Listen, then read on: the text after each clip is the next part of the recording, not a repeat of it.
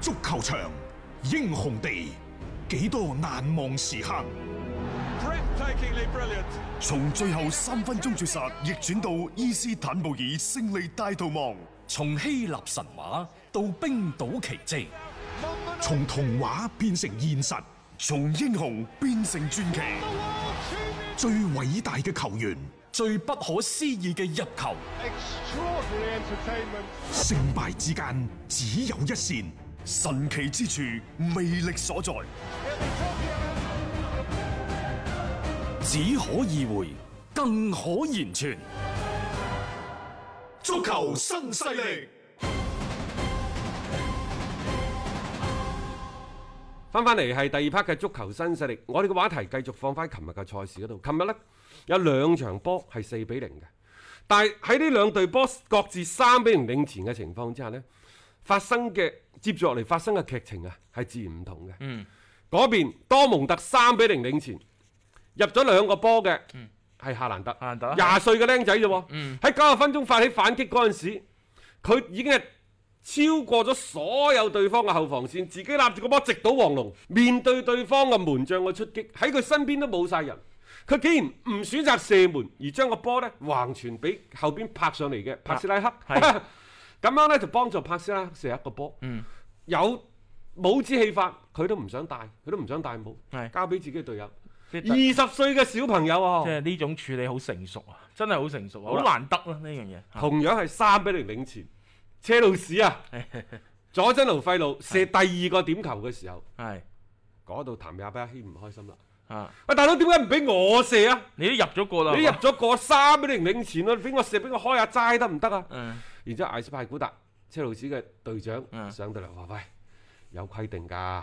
係射點球好嚴謹㗎，邊個係第一點球手，就算有五隻點球都係佢射㗎，未輪到你㗎。冇錯啊。所以你睇下，就算第入第二隻點球入咗四比零領前之後，即係譚亞巴希咪上去有恭喜到啊佐真奴費路嘅，但係嗰種嘅唔開心，嗯又或者係即係耷晒，即係都唔耷頭耷係話勢嗰下出於嘢。一個中中心嘅恭喜咯，即係佢會覺得 其實你應該俾我去射呢個啊波佢，真係搶嘅喎，即係真係長。佢佢係不安分嘅，老實講。其實上個賽季中期，大家記唔記得佢第一個跳出嚟話希望續約，係續一份即係更加好嘅合約噶梗嘛？係啦！你舊年上半段嘅譚亞巴希幾好打啊，係啊，特別係咪藥賽高手添。舊今年係廿三歲，啊，因為我點解你唔可以即係俾到我一份，又或者我唔可以當得起一份更加高嘅人工呢？係嗯你俱樂部係咪對我唔係咁重視啊？誒而家你仲揾咗幾個大哥過嚟，幾個大哥嘅表現麻麻地嘅啫喎。係啊，你唔係靠我咩？上一場對西布朗冇得絕平啊！大家話喂，車路士即係終於係誒、呃、贏翻場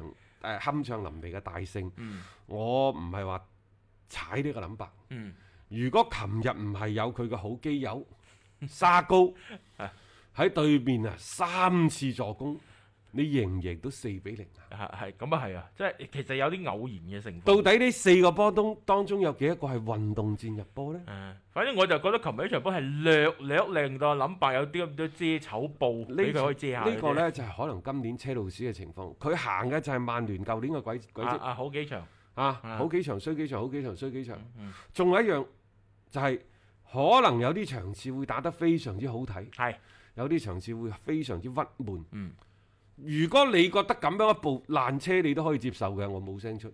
如果你覺得即係咁樣嘅車路士可以攞到聯賽嘅冠軍，我大膽啲講句，雖然聯賽打咗三四輪啫，近乎於天方夜譚，真係冇乜可能。誒啊咁嘅表現攞冠軍，我覺得冇天理添，直情。即係其實人啊已經加咗咁多落去啦，啊再一次證明你可唔可以將佢完全整合起身？嗱、真係兩回事嚟嘅。睇嚟林伯咧呢方面，我覺得仲係有好長嘅路要行啊。而家睇呢，曼聯、曼城需要買人，買人。嗯，但係如果睇車路士呢，需要換人，啊換咗教練㗎啦，換教練，真係要換，係啊，即係人已經同你配備晒㗎啦。配好晒㗎啦。啊！但係你點樣執呢？呢、個時候我又諗翻啲咩艾力尼嗰啲，其實而家仲係未有下家噶嘛？點解唔諗呢？係咪？即係作為艾巴莫爾嗯波叔啊，我同佢講要諗啊。哇！如果係波叔嘅話，咁已經幾好睇嘅成隊波，bling bang 咁樣上。但艾力尼呢就自帶冠軍屬性，你嗯你諗唔諗啊？但係車路士本身嗯呢，佢都自帶冠軍屬性嘅。如果我係波叔呢，我減人工我都嚟教車路士啊，去俾自己一個證明嘅機會。梗係證啦，明自有身咁好機會嘅陣容喺度，俾佢去去即係揮灑自如。我覺得呢樣嘢係一個幾好嘅、係嘛幾吸引嘅地方所嚟以我咯。就話嘥晒大家啦自己度啦。即係呢我啲哋嘢做球迷覺得都嘥咗，啊真係咁樣睇。呢條車路士唔至於係踢到咁樣樣嘅，即係嗰個水平咯。嗯啊咁、當然琴日呢場波贏係贏咗㗎啦嚇，咁睇下佢喺國際比賽周翻嚟之後嘅表現會點。呢場波冇咩太多好講。嗯水晶宮呢，誒、中下游嘅球隊兩連勝之後迎嚟兩連敗。嗯琴日呢場賽事頂得住四十五分鐘嘅上半場，啊下半場呢，因為你話佢頂唔頂得住都好，就衰就衰喺沙高身上嘅啫。但係係我諗，即係水晶宮可能對呢啲賽事佢亦都結果佢亦都接受，啊冇錯。亦都喺自己嘅意料當中。嗯嗯，係啊。學神呢個老帥老狐狸，佢好知道自己要咩。即係咩時候做啲咩嘢太清楚啦！一聯賽漫漫長路又唔需要係真係锱銖必較嘅呢樣嘢嚇。啊關鍵場次裏邊攞出真功夫、真本事，嗰啲先至係啦，即係及時雨啊嘛！即係而但家我呢唔知波冇諗所謂法。嗯最近喺度做乜嘢？嗯，佢喺接受一啲記者採訪嗰陣時咧，成日喺度懟啊摩連奴，係啊，唔知點解咁大仇口咁樣呢兩個個人。厭仔嚟嘅即係當初佢喺 m o n i o 手底下踢波，又唔至於話有咁多嘅矛盾出嚟啊！點解而家大家都喺教練席上面做同行？佢最主要呢，就上一場即係兩個人喺場邊打波嗰陣時，咪係嗰啲場景比較火爆嘅。其實餘波未息嘅，嗯餘波未息咁，因為嗰場係英格蘭杯嗰、個即係啊聯賽杯聯賽杯嘅賽事嚟㗎嘛。嗯當其時兩個人喺場邊發生咗非常之激烈嘅爭吵啊啊！咁、完咗之後，你都知英格蘭啲媒體㗎啦，見到佢兩師徒。咁樣嘅 肢體動作嚇、可能會有一啲嘅惡言相向等等啊嘅，即係好激烈㗎。佢兩個喺場邊，你特別而家你哋知啦，現場係冇觀眾噶嘛，啊你嗰啲焦點咪更加容易放咗喺教練嗰度咯。諗法可能而家呢亦都係怒火中燒，壓力過大。嗰啲所謂言談舉止，到底係自己已經失去咗分寸，嗯，抑或係佢想將啲火燒去摩連奴嗰度呢？嗱，無論點都好，我認為而家嘅林伯特嗯，講多錯多，係啊，乜嘢都唔好講。呢、個時候唔適合。如果佢嘅原話係點講啊？佢話我唔認同呢，就係何塞，即係摩連奴。係，誒啊嘅建議，因為摩連奴咧就叫佢咧就唔好嘈，嗯啊，然之後咧就安安靜靜咁咁樣樣做一個主教練係喺啊場邊做一個主教即練係就優算秀啦。主教練係唔會咁多嘢講。佢話我唔認同呢個建議，啊 啊點解呢？佢話你唔覺得摩連奴喺場邊係故意去塑造一個傲慢自大、毫無缺陷嘅人設嘅人咩？咁樣即係即係冇必要去挖到呢啲嘢嚟去。佢嘅去講意思係咩呢？就話摩連奴你為咗嗯去設立自己一個人設。係你係無所不用其極。然之後可能佢喺旁邊呢十幾年都係睇住，佢嗯知道一啲事情嘅根本嘅原委。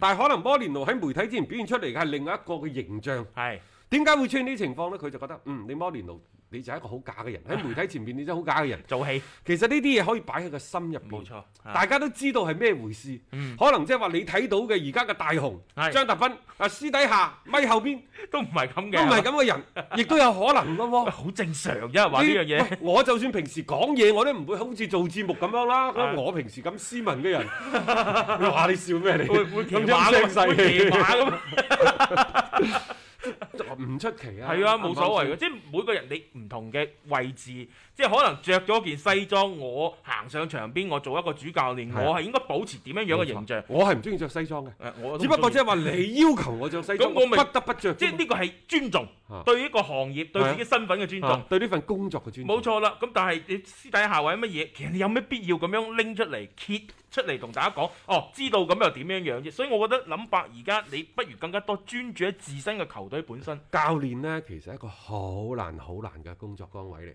啊，佢嘅壓力之大，因為無論係俱樂部嘅投資、嗯，球迷嘅期望。係球員喺場上嘅表現，所有所有呢一切都會匯集喺一個點嗰度，就係、主教練呢個位， 冇錯，亦就係贏咗三幾場呢，乜事都冇乜啦事。都冇嘅。你威，但係你係最威嗰個喎，你作為主咁教啊練，係，即係你推喺即場邊接受眾人萬千球迷係嘅眾星歡呼捧月咁樣㗎，，係啊一衰你就衰一先。沉百踩。所以佢呢個呢，就天使魔鬼係、火焰海水嘅混合體，亦、就係你喺呢個位呢度，你所經受嘅考驗，更加多係嚟自一個心理心態嘅層面。喂，贏得幾場，人哋捧你，你好容易飄飄然嘅喎。啊，嬌嬌義氣啊嘛，哦啊啊然之後你成績唔好嗰陣時，俾人踩，明明冇嗰件事俾人踩到係咁樣，你就要好強大嘅、堅硬堅韌嘅個承受能力。所以你唔變態，你都做唔到主教練呢個位，尤其英超嘅主教練添。係啊，即係即係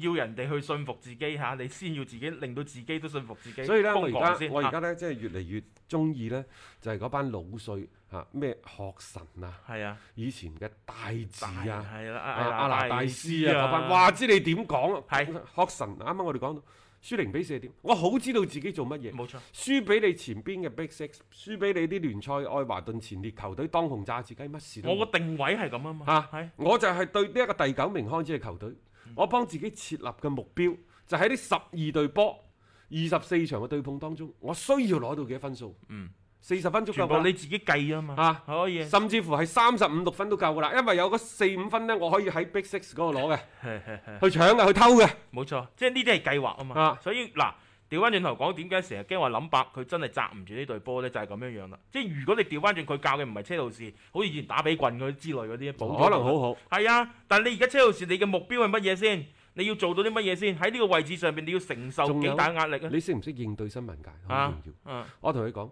因為想攞到個採訪諗白嘅機會，其實唔係咁容易嘅。係，一方面係你同佢嘅私交好唔好，嗯嗯，其次就係你身後嗰個媒體俾唔俾力。嗯，好啦，咁喺咩場合嗰度去去做呢？一方面係正式嘅新聞發佈會，有啲啊真係你去撩佢。嗯係通常呢，新聞發佈會有咁嘅機會，你作為做呢份嘢嘅人，你係咪會好精心咁去諗一啲問問題？